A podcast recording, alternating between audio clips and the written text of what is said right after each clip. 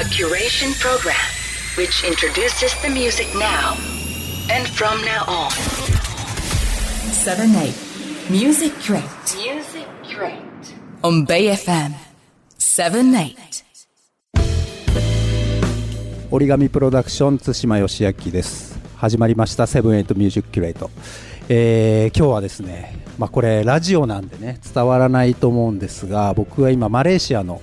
あのすごいね自然の中にいて、えーここ農園なんですけど、まあ、クアラルンプールの中心部から車で1時間ぐらいですかね、えー山の中に入って、まあ、野生の猿とかね大きなトカゲとか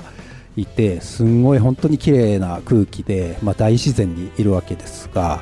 ここにですねポツンと、えー農場と素晴らしいカフェレストランがあるんですね、えー今日はですねその、えーオーナーの方をですねゲストに迎えました Um, could you please introduce yourself? Hello, everybody. My name is Pete Teo. I am a, a, musician, an actor, a director, and a producer of films. So, yeah, it's good to meet you, uh, everybody. えーピート・テオさんというですね、えーミュージシャンでもあり、えー俳優、えーそして映画の監督でこの農場も経営する、えー方ですね、えーゲストに迎えました。えっとですね、今日はあの、まあ、コロナも、ね、落ち着いてアジアの状況をいろいろと、えー視察しに、ね、来たわけですが、えー SNS で、ね、マレーシアに行くんだって言ったら、えー古くからの友人で、まあ、今はタイムアウト東京っていうところにいる、えーまあ、副社長をやってるんですね東谷さんという方からもう絶対ピートに会うべきだっていうふうに連絡をもらってですぐにつないでもらって、えーコンタクトを取って会いに来たっていう感じですね。でこのピートさんなんですが、えー先ほども話した通り、まあ、ミュージシャンでもあり俳優さんでもあり映画監督でもあり、えーというすごい多彩な方なんですが、えーまあ、どんな風にキャリアを積んできたか、えー聞いてみようと思います。Um, you are doing so many things like a singer and actor and a movie director as well. So could you tell me about your career? Uh, my career. I started out as a, a musician. Uh, I was signed to a major label. Uh, I, I had my band, and that was in Hong Kong. And then I found that I didn't like very much uh, to be a, uh, uh, an artist in a major label. So I came back to Malaysia, uh, and I stopped music for a few years because I didn't like to. I didn't like the direction that I was, the music I was asked to make. Yeah. So I stopped for a few years, and then my old producer uh, got me to start working on music again. Yeah. Uh, but this time as an independent artist, うん。uh, where I could pretty much do anything I want. Uh, so that became very successful uh, in Malaysia, uh, and then that got me into uh, more uh, music projects, film projects as actor, uh, and then from being an actor in uh, many films, yeah, I started producing the films or directing the films. Mm. partly because I was also writing music for many films. Yeah. So my career became very complicated. Mm. too many things going on. Yeah. えーそうですね。まず、あのー海外でねあの中国の方で、まあ、メジャーアーティストとしてデビューして、まあ、その後、えーマレーシアに戻ってきて、まあ、しばらく音楽休んでたんですが、えーまた音楽を始めて、まあ、やりたいことをやりたいということでインディペンデントの、えーレーベルで、えーやり始めたということですね。で映画なんかも、えー出るようになったり、えーディレクターとしても活躍したり本当にたくさんのキャリアを持ってるんで、まあ、すごい複雑な感じだと、えーいうことを言ってましたが、まあ、本当にねあのこんなになかなか、えーたくさんのことをやれる人っていうのはいないと思うんですけどこの農園も、えー経営してるってことで Um, how about this farm? Uh, I've heard you Google when you started. Is that true? Yeah. So after a few years, I think uh, because uh, I started doing so much media work uh, related to film or music, I, I wanted to create a place that is outside the city because I didn't like city life anymore. Mm. Uh, so there was an opportunity to build this farm. Yeah. Um, uh, maybe seven years ago. So of course we didn't know anything about farming. Yeah. So I had to learn farming from Google, from books, mm. and all that. So that's how we start this farm. Uh, my wife was uh, is a fantastic cook. Yeah. So we also uh, used the opportunity to make a restaurant on the farm. And that has become very very successful and, and, and popular also. So we are very busy right now. まあそのメディアだったりとかいろんな音楽の活動とかインタビューとかまあそういうものにすごい疲れてしまって7年ぐらい前にあの都会からこっちに来てででも農園のことが全くわからないんで本を読んだりとかネットで調べたりとかしてどうにか今農園を経営しててまあでもそれが逆にすごい今忙しくなってるみたいな 話で、えー本当にねこれだけたくさんのことに興味を持ってあの本当にすごいことだと思うんですけど、まあ、ちょっとねどうやってこれだけのことを、えー得たのかっていうヒントをもらいたいんですが、えー How did you get a lot of knowledge? What, what is the key to get uh, master something? so, Yeah. Uh, as an artist, Uh, as a anything. person, anything. Yeah. Uh, I think it's very important to study and be obsessed. Yeah. Uh, I have a very obsessive personality. Mm. So when I want to learn something, I, I I'm 100% yeah, yeah, everything. Morning, day, night. I only think about that one thing. yeah. So I think that's very important. Yeah. Uh, the same thing as when I was learning music or being a music artist or Mm. learning film, being a director or learning acting, being an actor. Mm. I think it's very important to do that to to, to totally devote yourself. Mm. Uh, every hour of the day, every Yeah. minute of the day. Yeah. Uh, that's how I do it. Yeah. Uh, but more more importantly, I think also it's very important to not be only preoccupied with one thing. So, for example, many musicians only uh, hang out with Mm. Yeah. musicians, Yeah. or many actors only hang out with film people. Ah. You know, only farmers only hang out with farmers. Ah. I don't do that. I think it's very important to have different Yeah, yeah. people. Mm. So, for example, my growth in uh, as a musician Mm. probably has um, the main influence. Maybe is not from musicians. Maybe Yeah. from directors Ah. or from painters yeah, yeah. or from architects. Mm. Because I think everybody, um,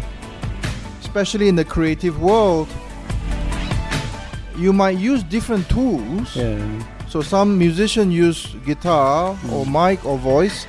Uh, architect use pen. Yeah. A farmer use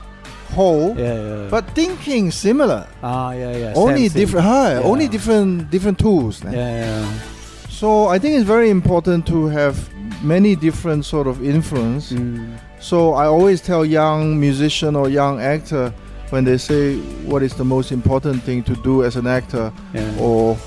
or as a musician, Mm. and I always say just live, Yeah. just live well, live, have many different hobby, Yeah. Read a lot, Ah, yeah. talk a lot, Mm. maybe drink a lot. I don't know.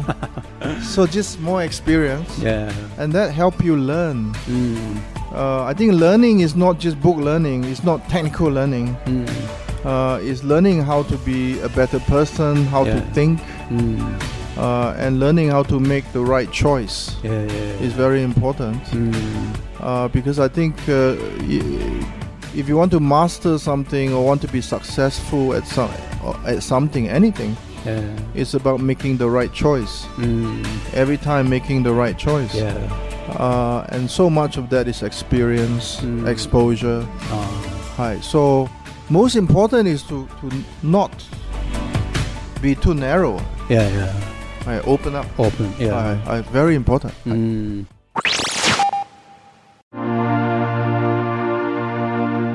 はい、ということでですね、えー農場でのピート・テオさんのインタビューをお送りしておりますが、最後の質問がですね、あまりに、えー深くてですね、まあ、あと僕の英語力でその場で訳せなかったので、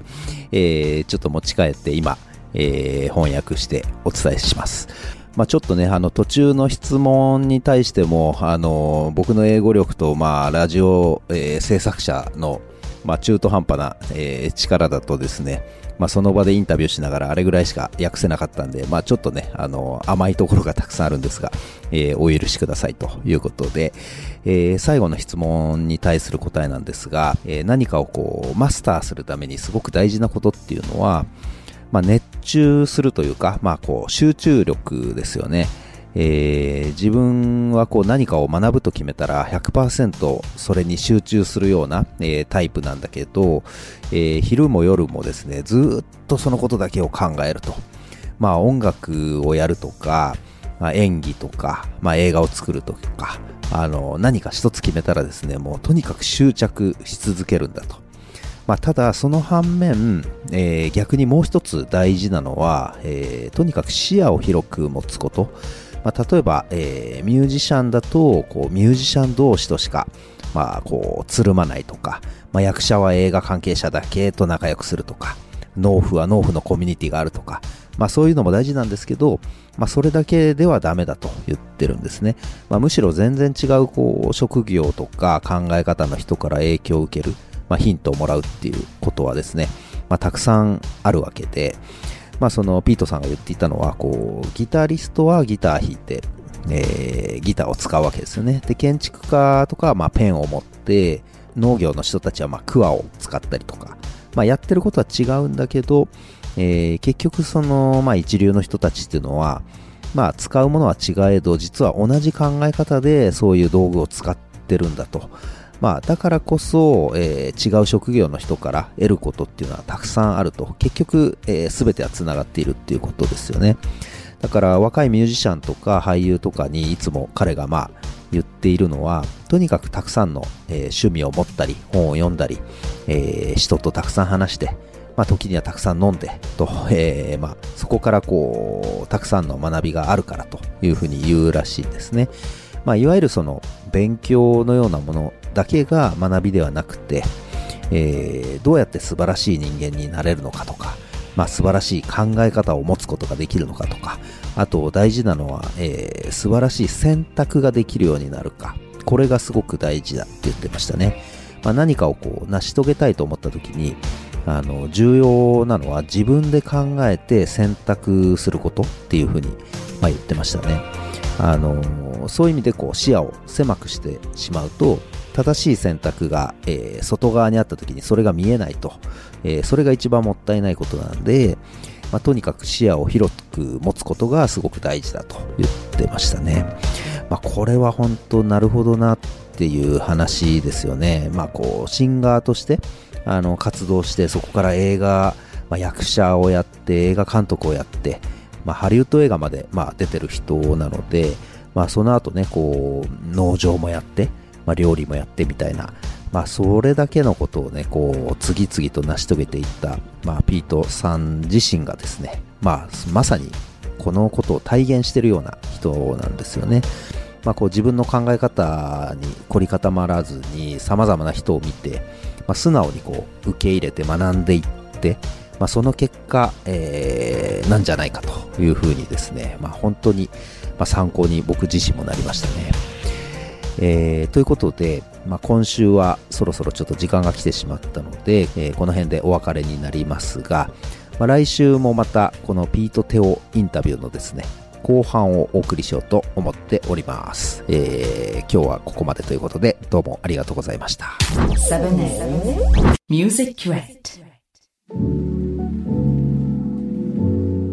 You're listening to 7-8 Music Curate Bay FM 皆さん、こんばんは。ねなし AKA ひろあきです。そして7-8 Music Curate Bay FM へようこそ。えー、10月も3週目になりましたけれども、いかがお過ごしでしょうか？えー、ちょうど僕はですね、今週は、えー、ライブが立て込んでおりまして、日曜日も、えー、ひろあきとして、えー、成田の方でライブ久しぶりにやってきましたし、で、ちょうど明日はですね、えー、ひろあきとして、えー、丸の内にあるコットンクラブで、えー、矢野沙織さんの、えー、プロジェクトに、はい、参加する予定です。あと、えー、週末、10月22日はですね、富山県の、えー、戸がアートキャンプグラウンドという場所で、サウンドオブサイレンツという、まあ、キャンプフェスのような感じなものにセッキーと出演します。えー、もしね、会場で、えー、お会いできる方はね、えー、またぜひ、そちらでお会いしましょう。はい。えー、まあ今週はですね、えー僕がお送りするんですけれども、えーそう、ここ、どのぐらいですか？ここ、4回分くらいはですね、世界を旅してる感覚で音楽をですね、届けてきてはいるんですけれども、はい。前回はですね、まあ、イギリスの、まあ、拠点、まあ、もしくはイギリス出身の、えー女性ボーカルが入っているアーティストを紹介したんですね。はい。で、今週はですね、まあそのままちょっとアメリカの方に行こうかなと思ったんですけど、これはちょっと今タイミング的にですね、自分の中でアフリカが暑いなってことで、えーまあヨーロッパからちょっとまあ南に行く感じで、アフリカの音楽をですね、ちょっとずつ紹介していければなと思っております。はい。えー、まずはですね、こちらの曲聴いていただこうと思います。フェラクティで Water Get No Enemy。はい、聴いていただいたのはフェラクティで Water Get No Enemy でした。はい、えー、かっこいいっすよね。Water Get No Enemy って、なんか、普通の英語の文法からはちょっと違うんですけど、そう、ざっくり言うと、もう本当水のようにしなやかにというか、まあ、水にはかなわないとか、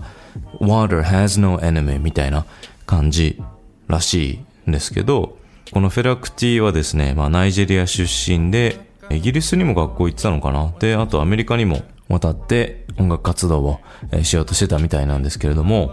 そう、あの、イギリスの音楽大学かなんかで勉強して、で、その時はですね、トランペットをやってたらしいんですけど、えーまあ、そう、まあ、フェラクティは、まあ、有名なのはやっぱり、まあ、サックスとか、あとまあ、ピアノ、あとまあ、歌も歌って、で、やっぱこのアフロビートっていうジャンル、アフロビートを作った人なんですよね。そう。で、まあ、えっと、ナイジェリアと、えーまあ、アメリカと行き来して、まあ、もちろんアメリカのビートミュージックみたいなところも、えーまあ、ファンクとかジャズとかも取り入れてったんだと思うんですけれども、そう。まあ、それで、えーまあ、自身の音楽をですね、アフロビートっていう風に、えー名付けて、で、まあ、さらに結構、その、政治的な発言というか、あの、まあ、政治批判をするようなことも、えー強く、あの、していた人なので、まあ、フォロワーの人もたくさんいたし、まあ、なんか、煙たい存在だみたいな感じで言ってる感じの人もいたと思うんですけど、えーまあこの曲すごい面白いなと思うのが、あの、英語でも歌ってるんですけど、最初とか何言ってるかわかんないみたいな感じなんですよね。あの、トビロマレロミロマロみたいな感じで歌ってるんですけど、これは、まあ僕ちゃんと意味はわかんないんですけど、まあ調べたところによると、ヨルバ語と、あと、そのまナイジェリアで話されている、えー Nigerian English っていうか、 Nigerian Pidgin っていうんですか？っていう、まあ英語から派生してる、えーまナイジェリア語っていうんですかね？から、えーのミックスみたいな感じなので、そう、なんか分かる瞬間もあるんですけど、全然分かんないところもあって、そういうところがですね、すごい、えー面白いなとも思いますし、あとやっぱ結構その、リズムも単純にダンスミュージックだけではなくって、なんかすごいこう、深く構築されてる音楽なのかなと思っていつも聞いて、はい。で、たまに、というかまあ、ここ最近はですね、その、黒田拓也くんのバンドでですね、えーフェラクティの音楽もちょっとやってみようってことで、はい、えーちょうど先月、9月の、えー頭のライブの時もですね、やってみたんですけど、やっぱね、あの、楽しいし、難しいし、なんか、まあ勉強になるなっていう感じでやってるんですけど、はい。でもやっぱ楽しいっすよね。うん。で、まあこのヨルバ語っていうのがね、なんか、すごいかっこいい気がするんですよね。なんか、うん。もちろんこのナイジェリアとか、あと、その隣国のベナンとか、で、えーまあ、派生した言語だと思うんですけど、なんかブラジルの、あの、サンテリアっていうんですか、あっちの方にも、えー伝わっていたりして、なのでそういう、なんつうんですか、アフロブラジリアンな音楽の中でも使われていたり、あと、多分あの、キューバとか、あっちの方でも、なんかちょっとヨルバって、あの、使われてるような感じがするので、まあちょっとね、まだ僕もまだ勉強不足なので、あれなんですけど、すごい、えーこれからね、ちょっとチェックしていきたいなっていうふうに思ってます。でですね、えー、まあ次は、えー、まあアフリカの中でもですね、南アフリカに、えー、ちょっと飛んでみようかなと思います。大好きな、えー、グループでですね、えー、南アフリカとドイツの混合グループと言ってもいいんでしょうか。セバ・カープスタードで、Hello。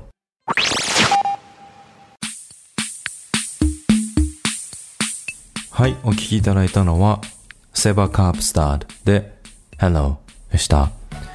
えー、まあこの曲はですね、まあツインボーカルっていうことで、えーゾイ・マディガっていう人と、えーマナナっていう、えー南アフリカ出身の、まあ、シンガー、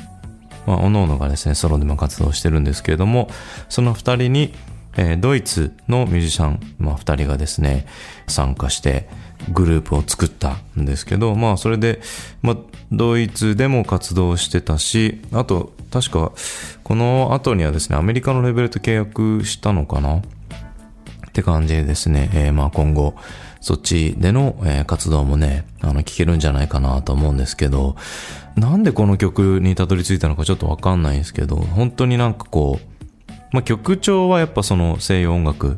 な感じがあるじゃないですか。で、えっと、まあ歌詞も、もう本当に英語で歌っていて、で、まあ南アフリカは英語圏というか、なので、綺麗な英語で歌ってるなっていう感じはしてるんですけど、なんかこうすごい切ない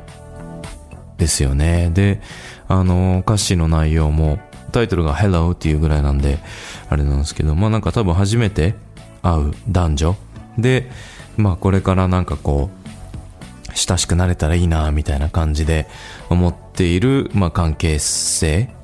だと思うんですよ。あの、歌詞の内容的に。で、そう、男性の方はなんか、そう、僕は頑張んなきゃいけないかな、みたいな感じで歌ったりとか、なんか、そう、そういう目線がですね、ちょっと、あの、まあ普通の、その、欧米の曲だと、もっとなんか、違う目線で歌う気がするんですけど、まあこの曲に関して言うと、まあマナナが、どちらかというと、こう、ちょっとなんか、まあ自信ないって言ったら変ですけど、大丈夫かな、みたいな感じで、君の注意を引けるかなというか君の興味を引けるかなみたいな感じでアプローチしてるのがですね、なんかすごい、まあ、親しみ湧くというか、なんかすごい、けなげだなというか、はい。なんか気持ちわかるなっていう風に思ったので、はい、この曲、セレクトしてみました。そう、この後の何年か後に出したアルバムとかもですね、結構好きな曲多いので、えーセバカープスタッド、これからもですね、えーチェックしていきたいなと思っております。はい。で、やっぱ南アフリカといったらなんかね、英語だけじゃなくて、いろんな言語、まあ、アフリカって結構ね、ほんとたくさんな言語があると思うんですけど、僕、特にすごい気になるのがですね、あの、さっていうんですか？あの、コッサっていうのかな、日本語だと。なんつうんですか、こう、みたいなっていう、破裂音って言ったらなんつうんですか、こういうのって。まあ、音をですね、あの、入れる言語があるんですよ。で、それをですね、普通に喋ってる人とか、そんなにまあ身近にいるわけはないんですけど、あの、アメリカの The Daily Show っていう番組がありまして、で、それのホストをですね、まあ7年くらい今務めている、トレバー・ノアっていう人が、まあコメディアンなんですけどいて、で、彼が南アフリカ出身で、そう、彼の自伝というか本とかだったりですね、コメディの、スタンダップコメディとか見るのがすごい好きなんですけど、そう、えっと、彼は、えー、まあ南アフリカで生まれて育って、で、お母さんがその、さ、らしいんですよね。で、ただお父さんが、えっと、スイス人なので、まあそういう、まあミックスの環境で生まれてるんですけど、当時まだアパルトヘイトがあったそうなので、えっ、と、生まれた時にはもう本当、存在が犯罪だったっていうところから、今はですね、その、それをお笑いに変えていくっていう感じで、すごい面白い人なので、えー彼がですね、たまにこう、なんていうんですか、そのデイリーショーとかでも喋ってる時に、その自分が育った、えー生い立ちの中で、なんかそういう、とかっていうのをですね、あの、入れていくので、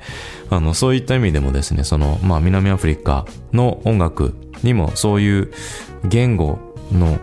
なんていうんですかね、そういうのって、あの、力が影響してるのかななんて思っています。はい、えー、それでは次はですね、こちらの曲お聴きください。サンパダグレイトで、モアナ。はい、お聴きいただいたのは、サンパダグレイトで、モアナでした。ね、この曲もかっこいいっすよね。あの、最初のリズムがですね、やっぱりこうアフロ、アフロな感じがするなって感じで、なんかすごい、あの、アフリカのこうトライバルな感じもするし、なんか表紙も、なんつうんですか、なんか4拍子なのかなと思ってたらなんか2拍子っぽい感じもするし、なんかこう、細かくも取れるし、大きくも取れるような、こう、リズムの、えーまあ、パターンがあって、すごいかっこいいなと思ってます。で、えーそう、この曲、もう本当にいろいろ話したいことがいっぱいあるんですけど、まあ、このサンパダグレートは、えーザンビア出身でボツワナで育ったみたいです。で、その後に、えーまあ、アメリカ、サンフランシスコと、えーまあ、ロスでもちょっとそういうアートを勉強したりして、で、その後、まあ、えっと、まあ、若い頃にですね、まあ、大人になってからだと思うんですけれども、えっと、シドニーに移住して、まあ、そこで、まあ、この音楽が結構こう火がつくっていう感じっぽいので、もうね、ほんと大陸をまたいでいろんなところに、えー、転々としている人だなと思って、すごいかっこいいなと思います。で、あの、家族もミュージシャンみたいで、で、この、えー、まあ、サビっていうんですかね、えー、いがれどんし、いがればんし、みたいなところを歌ってるのは、えっ、と、お姉さんと、あとお母さんみたいです。あの曲、この曲、さらにちょっと気になるのが、サビっていうかね、今もちょっと歌いましたけど、まあ日本語わかる人にしてみればちょっと、え、イカレポンチ？みたいな感じを 言ってる気がするっていうか、ねえ、そうそうそう、あの、で、一応歌詞調べたら、イカラパンシですね。イカラパンシっていう歌詞が入ってるところで、えー、まあこれ多分一行というかそのサビ自体が、モアナワンディイカラパンシンディナイウェって歌ってるっぽくて、で、まあこの意味的にはですね、まあ私はそこに、まあここにいるから落ち着きなさいみたいな、いつも一緒にいるから答えをね、外に探さなくていいよみたいな、すべては自分の中にあるからみたいなってことを歌っているらしいので、あくまでイカレポンチとは全然関係ありませんっていう、もう本当公共の場で説明するのも恥ずかしいぐらいな感じではあるんですけど、そんぐらい、まあインパクトがある曲だし、やっぱリズムもそうですけど、その、あの、コーラスっていうか、あの、みんなで、わーっと歌ってる感じもなんかそういう、あの、まあアフリカンミュージックに通じるところなのかななんて思っているので、はい、そういうところはですね、すごい好きだなと思います。はい。で、やっぱこのサンパードグレート、どんどんどんどん、あの、いろんなところに認められて、ほんといろんなところに音楽が、あの、行ってると思うんですけど、まあ、彼女以外にもですね、結構アフリカを代表するアーティストって本当に多くいるかと思うんですけど、あのね、それこそ去年の夏の、えー東京オリンピックとかで、あれ？イマージンだったっけ？なんか、ね、歌ってて、まあ大陸代表してそれこそジョン・レジェンドとか、あといろんな、えー人が歌ってましたけど、アフリカを代表して、アンジェリー・キジョですっけ？アンジェリック・キジョもですね、出てたので、で、まあ彼女がやっぱそのアフリカを代表するこう、クイーンというか、もうスーパーシンガーみたいなところでね、もう筆頭でいると思うんですけど、それ以外にも最近だと、えー、バーナーボーイとか、ね、グラミーとか取ったんじゃなかったでしたっけ？ね。あと、あのーティワ・サベージとか、あとテムズなんかもですね、よく目にする、まあ耳にするアーティストなので、えーまあ彼らもですね、まあナイジェリアだったりとか、はい、いろんな、えーまあアフリカ各地出身のアーティストなので、はい、これからですね、まあアフロビートに限らず、そう、いろんな音楽がですね、結構注目を浴びてるので、新しいジャンルにも、あの、発生していく感じだと思うんですけど、今だとアマ、アマピアノっていうんですか、みたいのがですね、ヒップホップとうまく混ざって、えーなんかやってる人たちもいたりするので、そういうね、シーンもちょっと注目していきたいなと思ってます。はい、それでは最後にお聴きいただくのは、レナ・バフレで、ゴゴ・ロメラ・アリティモ。はい、お聴きいただいたのは、レナ・バフーレで、ゴゴー・ロメラ・ア・リティモでした。これぞ、アフリカ音楽っていうのが正しいのかちょっとわかんないんですけど、なんかこう、まあリズムと、えー、まあ歌と、あとちょっとしたこう効果音だけでも本当えー、まあ曲が進んでいくっていうのがですね、なんかすごいいいなと思っています。はい。で、なんでこの曲を選んだかっていうのは、このレナバ・フーレっていう、えー、まあシンガー、女性のシンガーなんですけれども、えー、まあ彼女モザンビーク、えー、出身なんですけど、彼女にですね、とブラジルで会ったことがあって、まあ、たまた僕ニューヨークに行ってる時に、あの、ボビー・マクファーレンっていう、まあ、アメリカの、まあ、ジャズのシンガーっていうんですかね、アーティストで、まあ、彼と彼のチームがやってる、あの、ワークショップみたいのがあって、でそれがニューヨークであって、でそれを、あの、一時まあ、一夏受けに行ったんですよね。えっと、一週間ぐらいだったかな。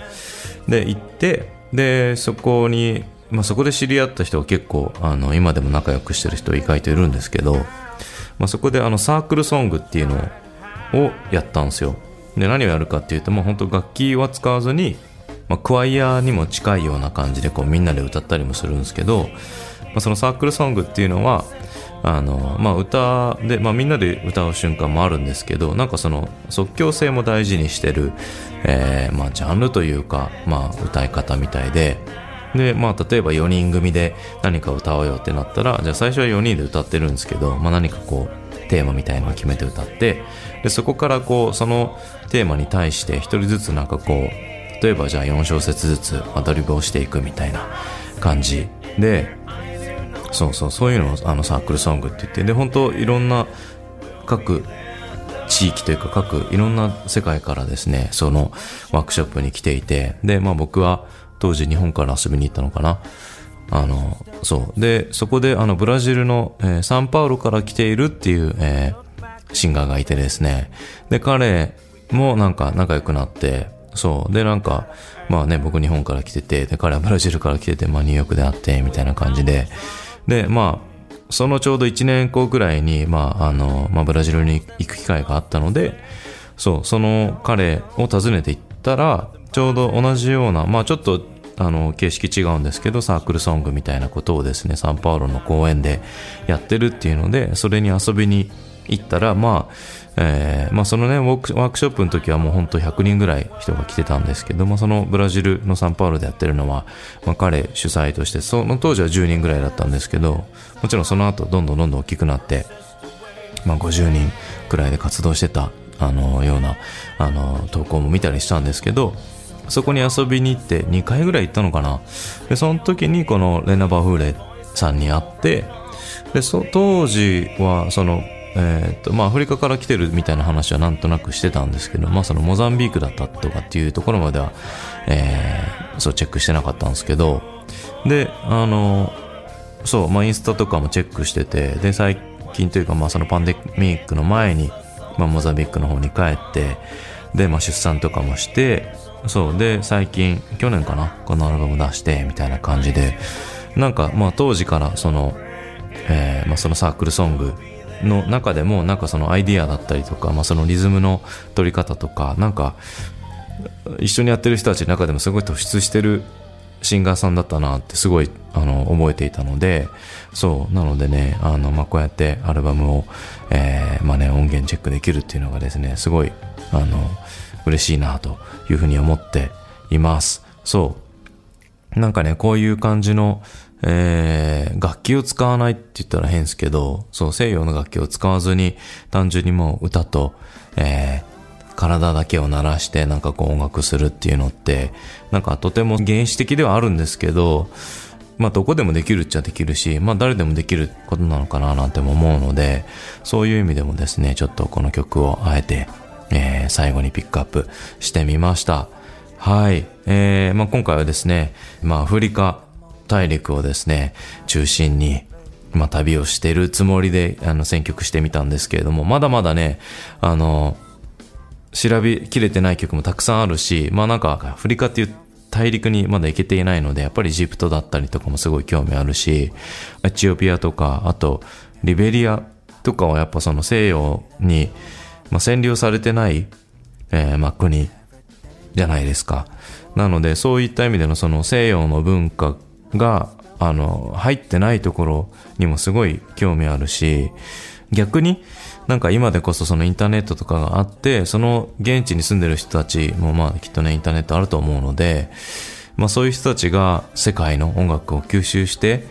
どんな音楽をやるのかなとかっていうのもすごい興味あるので、早くあのアフリカ大陸に足を踏み入れてみたいななんて思ってます。はい。えー、まあそんな感じで、えー、曲セレクトしてみましたが、いかがだったでしょうか？えっと、そう、僕はですね、あの、根梨弘明名義として、あの、ポッドキャストもやってるんですよ。えー、毎週土曜日にですね、更新してるので、えー、よければですね、Sound Travel with 根梨ですね、サウンドトラベル with 根梨をですね、検索していただけると、ゲストだったりとかも読んでやってますのでね、よければそちらもですね、チェックしていただけたら嬉しいなと思います。えー、あと、えー、根なし名義で、えー、来月11月12日にですね、えー、まあ、スノークのリリースパーティーに参加します。えー、スノークとのですね、一曲ですね、えー、シーズンズも演奏しますし、あとは、えー、まあ、根なしのソロセットもえーやらせていただけるということなので、えー11月12日ですね、えー表参道のウォールウォールにて、よければぜひお待ちしてますので、遊びに来てください。えー、まあ当日はダブルヘッダー、ダブルヘッダー？まあ2回出ますので、はい。ぜひともね、最初から最後まで楽しんでいただけると嬉しいなと思います。今週のお相手は、ねなし AKA ひろあきでした。ありがとうございました。